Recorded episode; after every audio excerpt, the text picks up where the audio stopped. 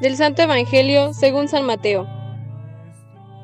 En aquel tiempo, Jesús dijo a sus discípulos, Tengan cuidado de no practicar sus obras de piedad delante de los hombres, para que los vean. De lo contrario, no tendrán recompensa con su Padre Celestial. Por lo tanto, cuando des limosna, no lo anuncies con trompeta, como hacen los hipócritas en las sinagogas y por las calles, para que los alaben los hombres.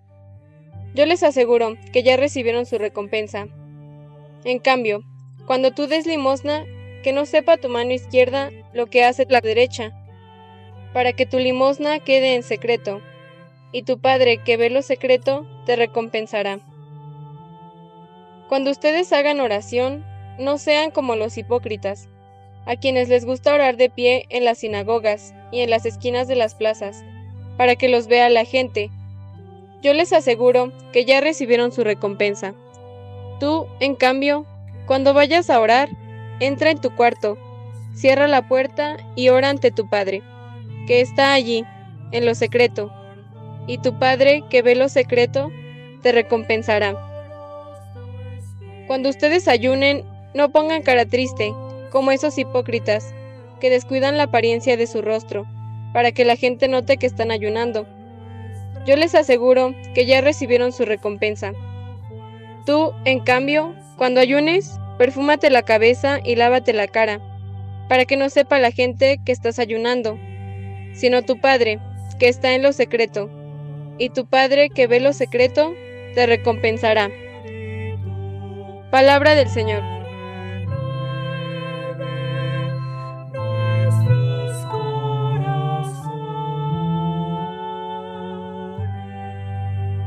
La gracia de nuestro Señor Jesucristo, el amor del Padre y la comunión del Espíritu Santo esté con cada uno de ustedes. Muy buen día queridos hermanos. En la segunda carta a los Corintios, San Pablo les insiste sobre la importancia que tiene para nuestra vida de fe la práctica de la solidaridad con los hermanos que están sufriendo especialmente dificultades.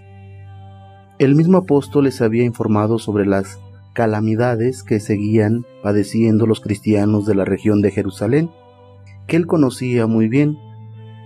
De aquellas primeras comunidades cristianas habían surgido los primeros misioneros que estaban difundiendo la fe de Jesús por muchas ciudades y regiones del imperio romano.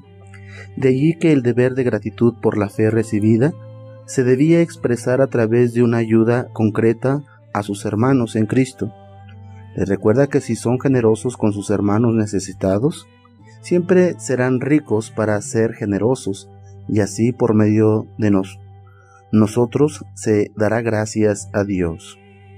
En el Evangelio se nos habla de la forma como hay que compartir, qué sentimientos e intenciones debemos cultivar cuando se trata de colaborar, dar limosna y hacer el bien. Las obras de piedad no deben practicar para ganar prestigio ante los demás, posición de poder o privilegios. No todos los ricos son iguales en sus sentimientos y ganas de colaborar, gracias a Dios. Pero ya en el Evangelio advierte nuestro Señor, cuando tú hagas limosna, que no sepa tu mano izquierda lo que hace la derecha, es decir, ayudar, pero sin ostentación ni por vanidad no cabe duda que muchas personas que encuentran a veces dificultades para practicar la fe, pero se consideran creyentes y quieren vivir de verdad una relación personal con Dios, encuentran en la práctica de la solidaridad con los necesitados la expresión concreta de su fe. Es una palabra, no son de mucho rezar o leer la Biblia, pero practican con generosidad la caridad. El apóstol Santiago ha dejado escrito en su carta, yo te mostraré por las obras mi fe. De esta manera, queridos hermanos, Dios nos invita a ser solidarios, a ser cristianos con nuestros hermanos. Que la gracia de nuestro Señor Jesucristo nos acompañe en estas buenas obras. Que así sea.